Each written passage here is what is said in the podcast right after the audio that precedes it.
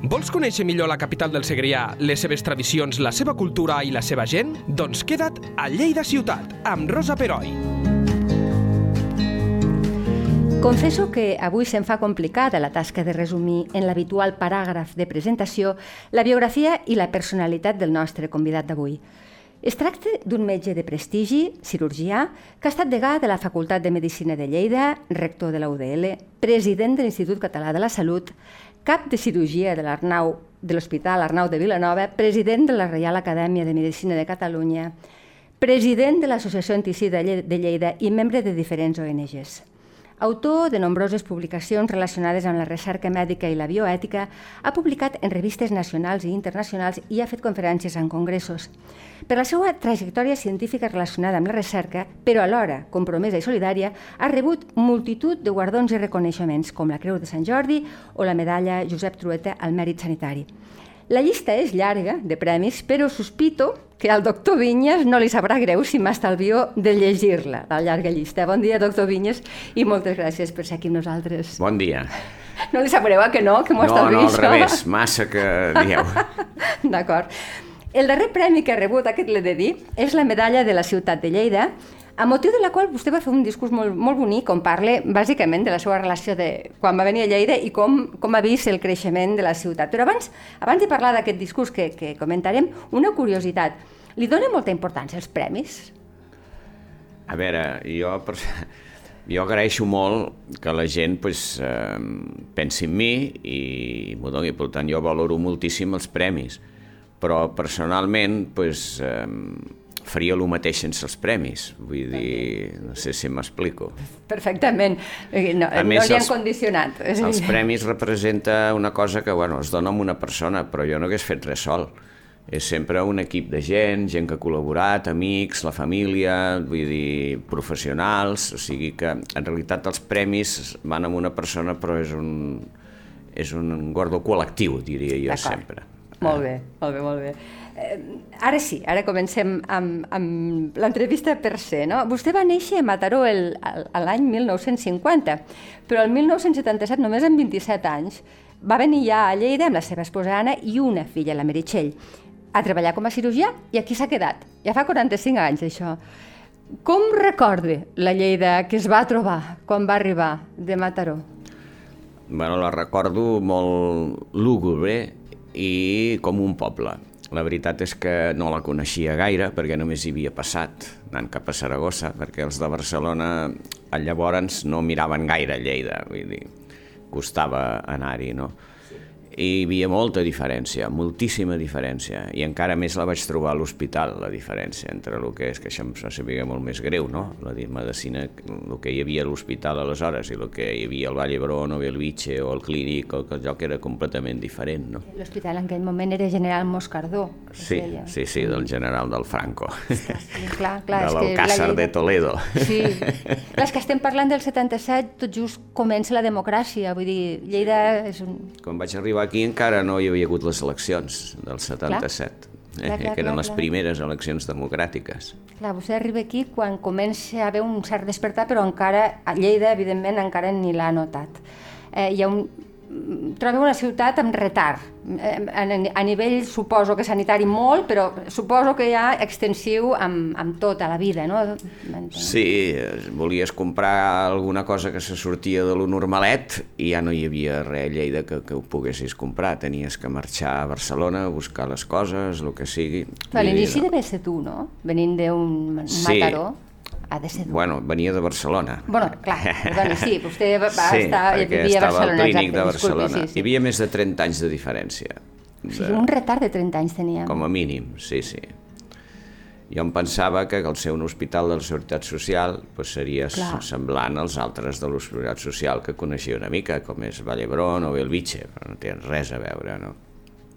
Sí, sí. I a més, una cosa que vostè comenta és que la via del tren, o sigui, per anar a l'hospital era inconcebible, però sí, era, jo me'n recordo de ben joveneta haver de passar les vies del tren, o sigui, és una cosa que racionalment no s'aguanta per enlloc, no? però eh, això és el que teníem.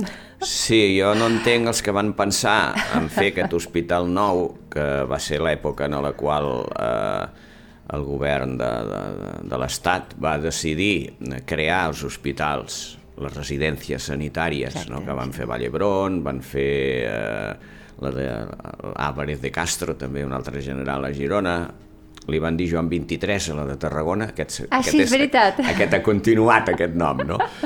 doncs jo dic, com se'ls hi acut tenint ja un hospital bo al costat, com és el, el, Sant, el provincial aleshores... Sí, Santa Maria, sí. I mm. per què no el posen a l'altra punta de Lleida, l'hospital? No, no, doncs el posen molt a prop del Santa Maria, o del que ara és el Santa Maria, però a l'altre costat de la via. Sí, sí, sí, hi ha una barrera arquitectònica que en aquell moment era terrible. Sí, Home, sí, i a més hi havia morts, eh? Sí, hi havia morts sí, sí. de gent que volia travessar-la i tal. Imagina anar amb ambulància, amb un infart, o jo que sóc cirurgià, amb un sagnant, i resulta que para la carrera. Mare bueno, però se segueixi sangrant allà esperant a que passi el tren. Bueno, és que és inconcebible. És inconcebible, sí, sí, realment, és veritat. bueno, suposo que quan va veure això, a més, pel seu tarannà, que també en parlarem, eh, es compromet és un compromís que no sé eh, si li surt de manera espontània, de manera racional, és perquè vostè és així, a fer de Lleida una ciutat almenys sanitàriament moderna i comença a involucrar-se. Va, va anar així la cosa o com va anar? Sí, a veure, eh, no sé, jo de, de, de sempre he tingut molt d'interès per, per ajudar a la gent que a la, a la gent que més ho necessita. Vull dir, això em ve doncs, potser de la meva, vamos, segur, de la meva fe en Jesús, i sí, bueno, vull seguir que, que la, també... la seva deixances, no? Sí, bueno, sí, sí. aleshores, a, a Barcelona jo vaig treballar tres anys de metge general i tenia, com que era jovenet, no? evidentment. Molt jove, clar. Al començament em van donar el que no volien els demés.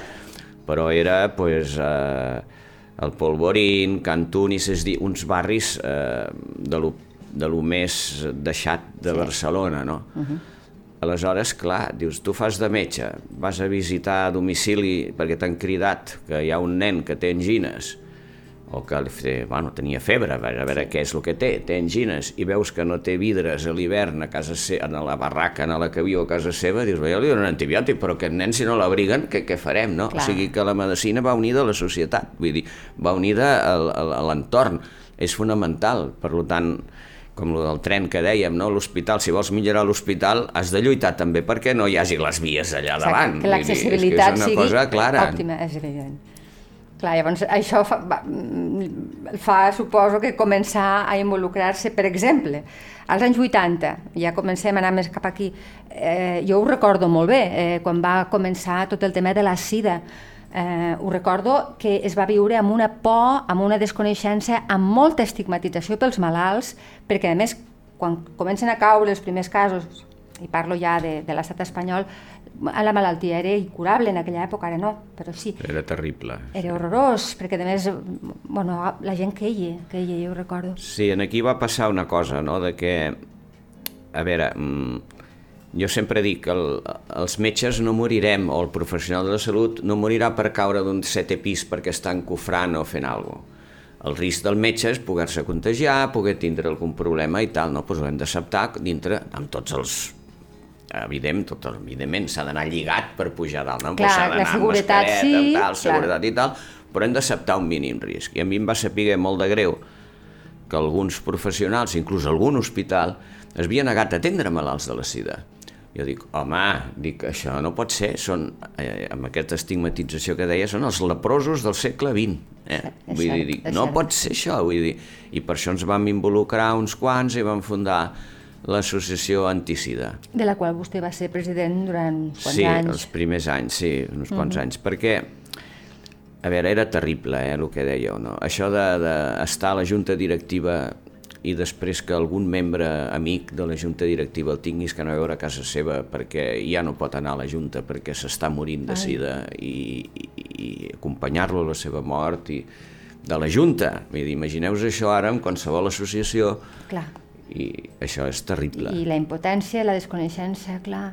Perquè a més, eh, al començar, una mica fem un paral·lelisme, no sé si s'aguanta molt, eh, amb la pandèmia de la Covid, però al començar no se sabia ben bé com, com se trans transmetia. Ara sí que se sap, però ui, ha hagut de córrer, han, han hagut de transcorrer molts anys. Però en aquella època es deia inclús que per fer un petó, que sí, Sí, I clar, la por hi havia era... gent que era... no volia anar al bar o que cuidado amb el vas o, o el que sigui, vull dir, sí, sí, hi havia gent al lavabo, es deia que a la piscina... Ah, sí, ho recordo, això també. clar, clar, i clar, uns metges que s'involucrin, això també deve ser molt difícil i molt meritori, si em permet, eh? però molt No, difícil bueno. des de trobar. I em sembla que també aquí el bisbat va tenir una certa col·laboració en aquest moment amb vostè? Com va anar això? Bueno, sí, el, el bisbe em va demanar que em dediqués la... el bisbe Malla, que em dediqués a la Sí, pastoral Malla. de la salut, a aixecar bueno, l'atenció als malalts i tal, i des d'aquí doncs, bueno, doncs, també vam ajudar al màxim amb, amb, tot aquest, amb tot aquest tema, no? tant a l'hospital com per les, pels barris i per tot arreu. Sí, sí, vam fer el que vam, el que vam poder al, res, al, al respecte. No? Sempre des d'una posició, evidentment, mm, era bastant tancada la, la posició de l'Església, encara ho és en certs sentits, no?, en aquest Bueno, perquè aspecte. també la, el col·lectiu homosexual el que estava més castigat, potser, una mica per aquí anava, no? M'imagino. Bueno, I també, aleshores, nosaltres, pues, evidentment, pues, ho fèiem des d'una apertura total, no? Vull Clar, dir, com clar, és clar. lògic, no? Però bueno, hi va haver col·laboració, que això, això és déu nhi I eh, bueno, eh, van transcorrent els anys, els, l'avenç mèdic és brutal en aquest aspecte. Jo, eh, ara, ara sembla que no, eh, però si ho mires, han passat molts pocs anys des que van començar els primers casos i ara la sida és una malaltia crònica. Mm. Tot i que, li vull preguntar ja com a metge, no, hi ha, no creu que hi ha una certa relaxació? Um, perquè, bueno, es, con, continuen sent malalts. Això, bueno, a veure, el, el, el malalt que té sida és un malalt que està prenent pastilles, ara n'hi ha algunes de... i que tot, tothom medicació que un pren sempre té algun efecte secundari. Clar. Això és evident, no? Evidentment que no, no s'ha d'agafar el sida, vull dir. No, no, aquí està. Això, per això penso... Eh, Això és important. Ara, mm, jo crec que ha d'haver-hi, pues, evidentment, un, un, domini, un domini propi i una educació sexual adequada Clar. i això pues, ajudaria a disminuir també, pues, això, de totes maneres, també hi ha el, el que es diu el, el PrEP, no? que és una, una, medica, un, una pastilla que es que s'està començant a donar Sí? abans de tindre una relació sexual, vull dir... Ah, sí? Per prevenir mm, per- possible per- contagi? Per prevenir el possible contagi. No ho sabia, però ho trobo com a molt... Perquè hi ha altres maneres, no? Bueno, en, en, Bueno. entre altres el preservatiu, posem, Eh, sí, posem a dir, no? és que és el que m'ha dir, vingut al cap, vull dir, però- sabent com es pot fer, ja, ja, medicar-se... Ja, ja. Bueno, doncs a Barcelona ja ja s'està donant bastant i en aquí s'està estudiant això actualment, la societicida també dedicar-se a això i tal, no? Hi ha la llibertat de les persones, que Clar. és el més important, però també la llibertat ha d'anar unida a la responsabilitat i, i aquest és I un, aquest- és un tema. Sí. Um, la seva vessant de compromís, de solidaritat, de, de, bueno, de, de pertany a moltes ONGs, que no entrarem perquè ens acabaria mal l'entrevista, però em, fa, em faria molta il·lusió que em parlés o fes una pinzellada d'alguns estius que va passar a, Mos a Moçambic. Ho sap tot, vostè. Ho intento, ho intento. No, no ho sé tot, què més voldria? No, a veure, eh, seguint amb la mateixa línia de sempre, des de, des de sempre hem, hem, hem volgut anar pues, amb algun, algun país del tercer món, no? que és allà on hi ha la gran diferència, no? vull dir, amb, amb tot, no? Però teníem els fills petits i amb la meva dona va dir, bueno, espera't una mica perquè ara no és el moment de, de marxar, no? Ja, vostè aprofitava el mes de vacances.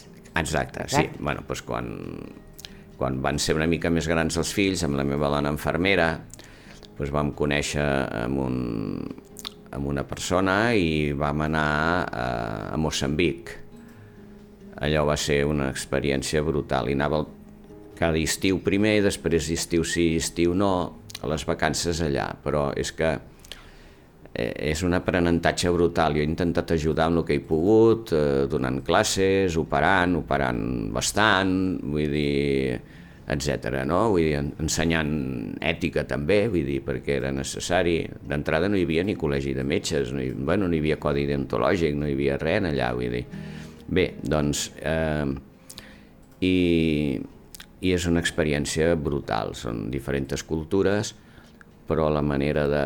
És que no teníem de res. Dius, ostres, diu, bueno, s'han acabat els esparadraps, diem així. Aleshores, les...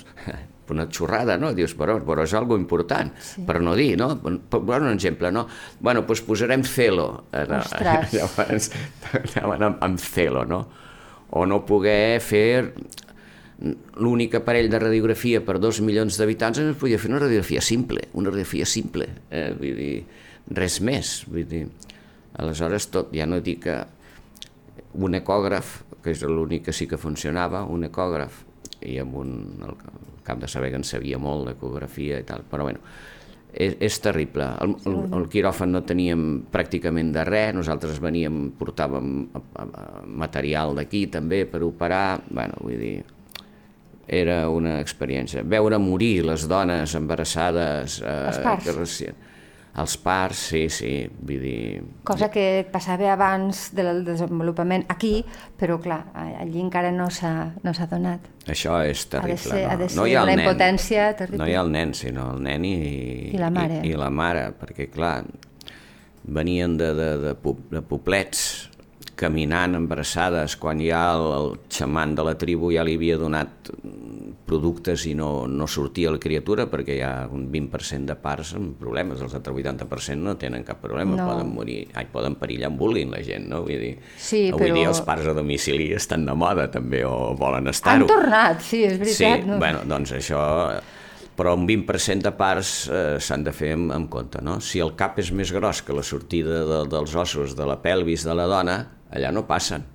Clar, llavors, llavors si tu dones una cosa que estimuli l'úter i llavors cada vegada s'encaixa el cap en allà, provoca una necrosis, en part que el nen mor, es perfora l'úter, vull dir, es perfora la bufeta, vull dir, bueno, un sí, desastre. que el xaman el que feia era empitjorar, diguéssim. Ah, clar, clar, clar perquè no, no, no hi entenien. I llavors les dones tenien que caminar així o les portaven quan podien, perquè no hi havia ambulàncies tampoc, clar, no, no, no, ha, no, no tenien de res. Aleshores, pues, eh, si arribaven, arribaven allà amb una peritonitis, el nen nedant entre els budells, bueno, no sé, no vull explicar aquestes coses perquè... Això ha de, ha, de, ha, de, ha de copsar molt a nivell Home, i tant. Moltíssim, no? Vull dir, la visió del món, la visió de la vida ha de, ha de, t'ha de fer replantejar moltíssimes el, coses. El cap de servei de cirurgia d'allà, el doctor Marquesini, que per cert l'OMS li va donar un, un premi internacional mundial l'any 2014, aquest, aquest home era espe és especialista en tractar les conseqüències d'això, perquè aquelles noies, inclús de 14 anys o més, que tenien que havien patit això, eh, aleshores quedaven orinant-se a sobre com a mínim, o fent-se de ventre a través de la vagina per les fístules que provocaven. I clar, aquella noia de 14 anys era rebutjada per tothom. Clar. Feia pudor, vull dir, no podia... Es moria de gana, diem així, perquè és quasi ni la família, no? Aleshores ell que era capellà a sobre, vull dir, ah, sí? és curiós, ell es dedicava a arreglar les vagines i a arreglar això i feia una cirurgia virgueríssima, una per cosa... que ella pogués tapava tornar... el forat clar, i aleshores clar. tornava a la vida. Li deien papà Marquesini. Oh, hosti, quina història, mare de Déu. Eh, li consta que eh, han millorat ara? Eh, és que ho ignoro, eh? Li pregunto per... Sí que han millorat, han millorat una mica, perquè ara hi ha un hospital allà on anava jo, hi ha un hospital central, ara ja no hi, ja no hi vaig i a més ja hi ha aquest. Allà tenien eh, alguns eh, metges especialistes cubans Sí. del programa del Fidel Castro, no? I aquests eren... Però bueno, eh, feien el que podien, diguem-ho així, Ja. no? I els metges locals també, però n'hi havia molt pocs. Igual hi havia 300 metges a, una, a tot el país, vull dir, a tot Moçambic. Ah, sí. Vull dir, Totalment insuficient. dels quals 200 i pico estaven a la capital, no anaven, clar, no, no anaven a pobles, a alders, que són... Clar, exacte. Mm, ha compaginat la seva tasca com a cirurgià amb la docència. Vostè sempre ha sigut professor. Mm, Com, com creu que ha... Com...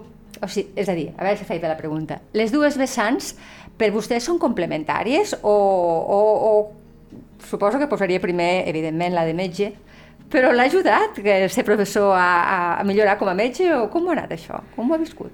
La, per exercir la, la medicina bé eh, s'ha d'estar ben format, vull dir, i la medicina ha evolucionat a un ritme trepidant, com tot, no? La informàtica ho ha canviat tot, les noves tecnologies, etc. No? Aleshores has d'estar al dia. No? Jo vaig començar, com en aquella època, fent de tot tipus de... Bueno, feia medicina també i, I cirurgia, i cirurgia però mm. aleshores ja vaig tindre que anar especialitzant-me més, no? Vull dir, i, i, i s'ha d'estar un formant contínuament, contínuament. Aleshores, si tu tens un estudiant que et pregunta, això encara pues, t'estimula més a estudiar, perquè l'has de clar. contestar. I contestar bé, a més a més. Clar, I a més contestar raonablement, perquè si no quedes molt malament. Per tant, tindre estudiants és una cosa fantàstica, és, és una manera... I, I el fet de tindre que preparar classes i tot això, doncs encara t'ensenya més, bueno, t'obliga a estudiar un més auto, i estar més.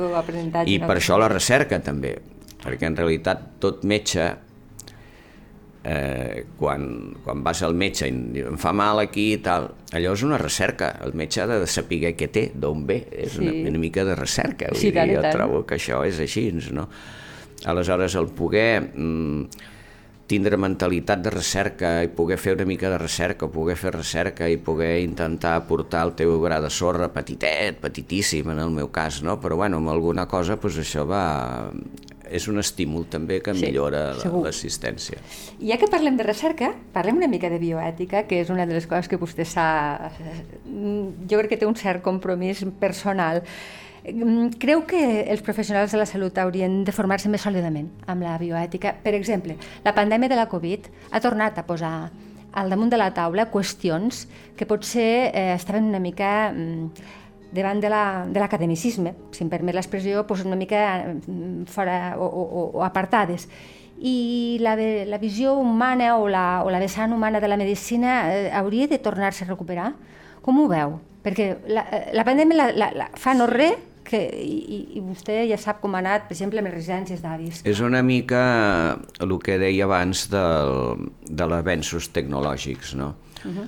Aleshores, mm, clar, a veure, el metge ha de ser científic i, i, i, i tècnic, bo, vull dir, però ha de ser eh, bon metge i, i metge bo, les dues coses, o sigui... Que no és el mateix, exactament, eh?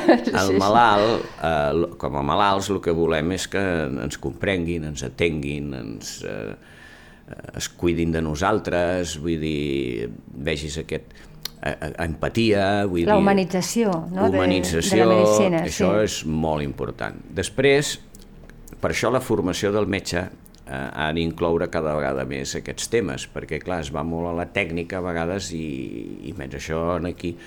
Per això també vam fer a la Facultat de Medicina pues, els cursos de bioètica i també a l'hospital vam fer cursos d'humanització.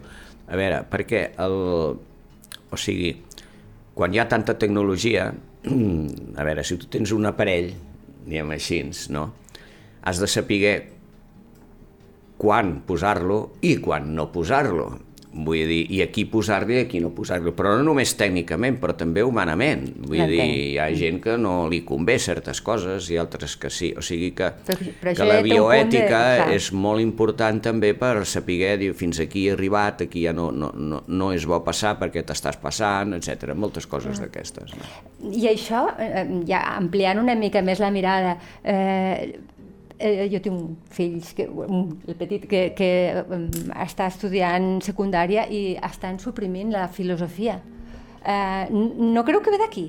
Una mica també, o sigui, que fem una societat de tecnòcrates i oblidem una mica la vessant humana, pot ser religiosa, pot ser humana, és igual, però la vessant espiritual. No creu que també comencem per aquí malament ja? Sí, sí, sí, és, és, és evident de que, a veure, un pot ser un, un enginyer brutal, però si és un enginyer per fabricar armes, Exacte. dius de què serà millor que no sàpiga. Sí. Eh? Vull dir, o sigui que, eh, a veure, l'aspecte... Eh, les humanitats són essencials. Ja no dic per la medicina, sinó per tota la societat. Per tant, com diu vostè, estic totalment d'acord. La filosofia eh, ben explicada és fonamental. A mi la bioètica me la va ensenyar el doctor Abel, que va ser el que va portar la bioètica a, a Europa i a Espanya, perquè havia anat a, Estats Units, ella va ser el començament i la va portar aquí, va fundar el primer institut de bioètica el Borja, vull dir, i després, bueno, i llavors ens van fer amics i llavors va venir aquí a Lleida a muntar els cursos de bioètica, són els més antics de tota, de tota Espanya, no? els que es fan aquí a Lleida. Sí, 36 o 37 anys. Bueno, Ara em dirà pioner. que no. bueno, gràcies al doctor Abel, bueno, que, que venia. Però, però a Espanya no hi havia res. I vostè ho va posar, per tant, sí que va ser pioner. A les facultats. Per tant, és fonamental. Jo crec que és fonamental sí, sí, sí, sí. en la medicina també formar amb això. No sé Molt com... bé, no, no, perfectament. Vostè ho ha, ho ha comentat abans i, i sempre ho ha, ho ha dit, que és una persona amb unes eh, conviccions religioses molt fermes, és un seguidor de, de Jesús, això és el que sempre m'ha transmès a mi. Eh, Eh, li vull preguntar succintament, perquè sé que tampoc es vol allargar, eh, doctor Vinyas, però el paper de l'Església creu que no està una mica s'ha allunyat una mica d'algun sector de la societat. Parlo bàsicament de la gent jove. Encara que el papa Francesc crec que està fent una certa reversió, eh? però això li vull preguntar com ho veu vostè com a persona mm. creent. A veure, jo, eh, clar, com que ja tinc uns quants anyets, eh, vaig viure de nen el Concili Vaticà II. Uh -huh. El Concili Vaticà II va ser un, eh, el que deia Joan Vintés, un ajornament, un, una posta al dia de l'Església perquè se li, havien, eh, se li estaven allunyant els joves, estem parlant dels anys 60, sí, eh? Sí, sí. Se li allunyaven els joves, els obrers, eh, etc. no? Dius, escolta, dic, a veure, no transmetem bé el missatge a nosaltres, no? Què podem fer? I aquest concili Vaticà II va ser una revolució total dintre de l'Església. Però clar, hi ha gent molt conservadora que tenia que canviar i va tindre molta por i no ho van fer del tot i, i encara està per aplicar bastant Eh? Mm. El papa aquest que va estar 30 i pico anys, no sé quants, el papa Pau Joan Pau II mm, tenia certa por aplicar-lo i, i la cosa pues, no va anar tan bé com anava. No? Uh, com ha dit, el, aquí el que hem de preguntar-nos no és eh, el per què s'allunya la gent. Eh? Vull dir, el missatge val o no val? Si val, hem de saber, el culpa és nostra, que no el transmetem bé. Yeah Clar. en lloc de donar la culpa als demés. Hem de ser nosaltres els que hem de canviar. Vull dir, això és fonamental i això uh -huh. és el que està intentant el papa Francesc. No, no sense, sense reteses interiors, pel que, oh, pel clar, que, clar, clar, clar perquè tota revolució... Ja, ja, ja, si, clar, si tu li dius a una persona que ha de canviar, que ha de deixar de ser tan poderós o el que vulguis i, a, I aleshores la gent diu, estic acostumat a manar aquí, què em diuen a mi? Clar, no, no, no és còmode, no, no, no és gens còmode. Doctor Vinyes, jo li he de preguntar per la seva salut. Com es troba? Bé, jo fa ja set anys i mig que, que eh, em van just tornant d'Àfrica, precisament. Vaig fer un anàlisi i vam veure que tenia una petita alteració al fetge. Vaig preguntar a un amic meu, digestòleg, que per cert vaig anar al seu enterre fa dos dies o tres, el doctor Buenestada, i em va dir, fes una ecografia. Una ecografia i resulta que tenia un càncer de ronyó enorme. Bueno, dic, vaig pensar, bueno, així ens passaré pel quiròfan d'una manera sèria, com que jo opero molt, doncs ja està, així ens sabré més empatitzar pel futur, no? I això va anar bé, no va haver-hi cap problema, però després eh, va sortir que, carai, que això era molt dolent. I aleshores em van fer proves i tenia metàstasis, bastantes metàstasis. Dic, ui, això sí que és greu. Ja. Això ja no és una operacioneta o una operacionassa, això és Clar. molt més i estic trampejant amb aquestes metàstasis que hauria d'estar mort segons els mateixos especialistes em van dir però gràcies a Déu i al tractament, sobretot a la immunoteràpia, doncs, clar, van sortint de tant en tant coses noves i si les pots agafar, que és el mateix que va passar amb el SIDA, no? Vull dir, van sí, començar a sortir sí, medicaments sí. nous i el que el va poder agafar encara viu i el que no l'ha agafat doncs, es va morir. Bueno, doncs, de moment jo encara estic en una etapa que no sé com, com anirà ni el que durarà, però sé que tinc els dies comptats. Bueno, això està claríssim. Però la seva qualitat de vida? Perquè el veig bé. Doncs pues hi estava molt pitjor. Hem fet radioteràpia, hem fet de tot, han canviat tractaments i actualment la immunoteràpia jo crec que és un gran avenç en el sí. càncer perquè té pocs efectes secundaris, el que ho accepta, l'organisme que ho accepta i a més és una forma d'augmentar les teves defenses perquè el cos interpreti que la cèl·lula tumoral és com un microbi i se'l carregui, vull dir, perquè el càncer té que això de, de, de, de dolent, no? que el càncer el que fa és eh, és com un espia amagat que sembla que sigui de, de, del cos humà i el cos humà doncs, no, el, no el detecta no el detecta. i no va contra ell. La immunoteràpia fa que el pugui detectar. Molt bé. I això és algo que jo, a mi m'ha anat fantàstic, com a molta gent, i no sé, ara, pas, si tot va bé, a l'estiu en faran més proves, passat a l'estiu, i veurem com estan. Pot ser que estiguin creixent molt, pot ser que no, però bueno, és, és el que hi ha. De moment, gràcies a Déu, em trobo bastant bé. Molt bé.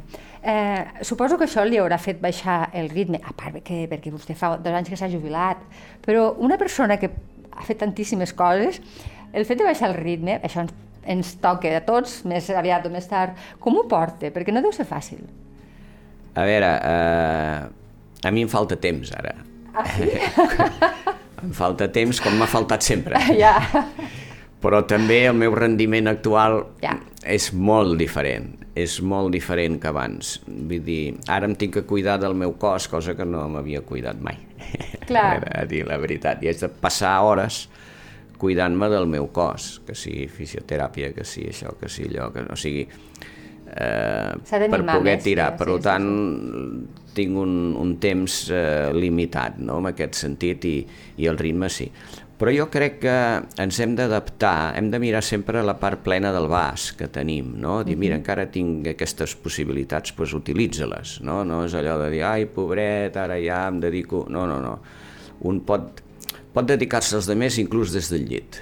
O sigui, a veure, hi han mitjans, hi han tal... O sigui, que si tu vols, una vegada t'atreuen el dolor, perquè el dolor sí que... Sí, el dolor, el dolor és molt, invalidant, no? El dolor és invalidant. Tu, amb, si tens un mal de queixal fotut, no Res. estàs per anar protestant ni per fer res, vull dir, allà estàs perquè et treguin el dolor, no? Sí. Però avui dia la medicina pal·liativa i hi ha molts medicaments pel dolor que milloren molt la, la, aquest aspecte i gràcies a Déu també doncs, la radioteràpia a mi de, em va anar molt bé i, i bueno, doncs, tenia molt més dolor fa 3 anys que ara. Vull dir, M'alegro moltíssim. O sigui que... Eh, Diu, me fa, em falta temps, però també perquè fa coses, perquè ara, ara en la seva jubilació eh, és defensor del personal de l'Hospital de Santa Maria i del Pallars, que és, a més és una figura pionera que és, durant dos anys i es provarà com funciona.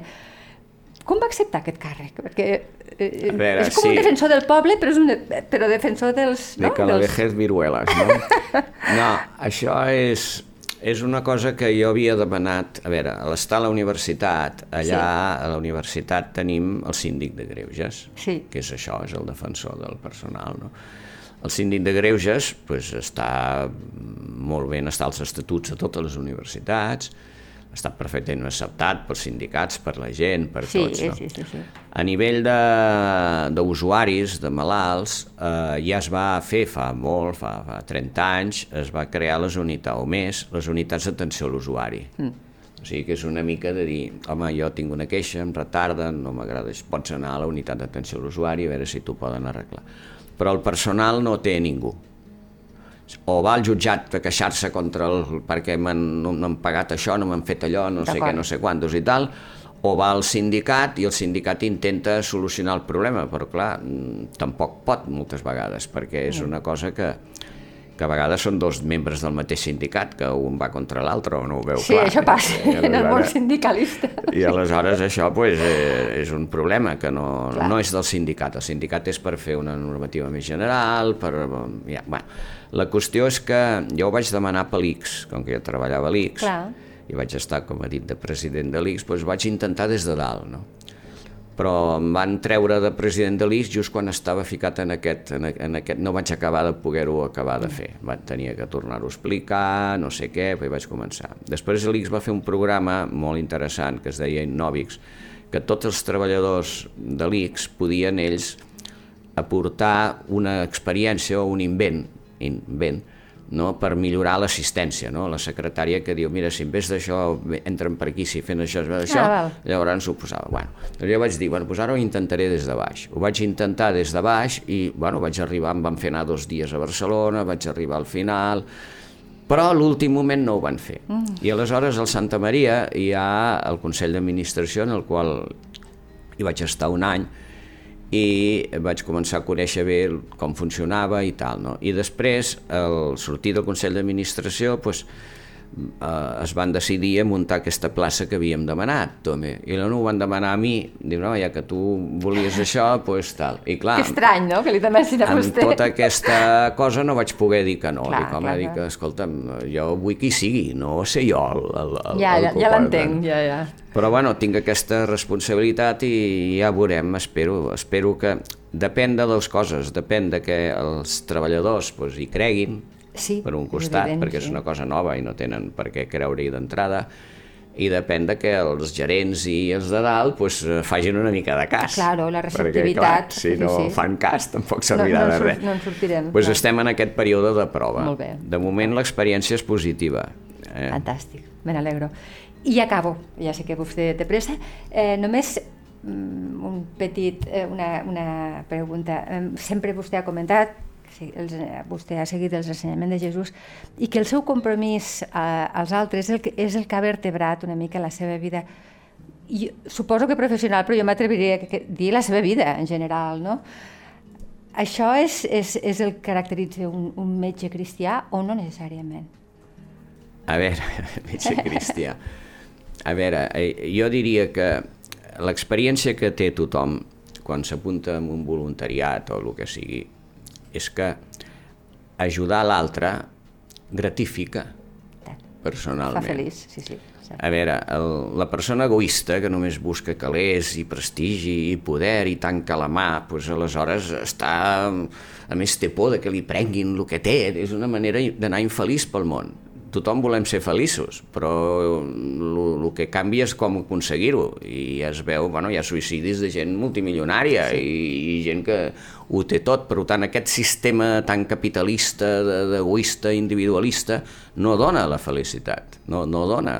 Vull dir, et pot donar moments de plaer i tal qual, però quan s'acaben, s'acaben. Vull dir, i l'has tornar a buscar, és com una droga, eh? vull dir, que has de tornar-la a buscar. En canvi, en aquest sentit, doncs, a veure, el, el, el servei als demés, l'estar obert als demés, això, els pobres, la gent pobra, vull dir, tenen la casa oberta i, i et donen de menjar si, si, si el necessites. El ric tan- tanquem les cases allà perquè no entri ningú, sí. no sé què. Vull dir que ja ells mateixos ja t'ensenyen una mica doncs, el fet de... I per això doncs, m'agrada doncs, lo, lo, el, bueno, enamorat de, de Jesús en el sentit aquest, tu dona la vida pels demés, fes el servei, ajuda els altres, els que pateixen, lluita contra, inclús va lluitar contra el poder religiós d'aquell temps, sí, sí, i evident, contra el poder polític, i contra tot per afavorir els altres. I això dona un sentit a la vida, i com que de gent necessitada hi serà tota la vida, Sí, doncs sí. pots anar tota la vida tenint un sentit i sent positiu. Molt bé. Doncs, doctor Joan Vinyes, cregui'm que ha estat un plaer i un privilegi tenir-lo als estudis de Lleida 24 i moltíssimes gràcies per haver vingut. Gràcies a vostè per pensar en mi. Lleida Ciutat, amb Rosa Peroi, cada dos dijous a lleida24.cat.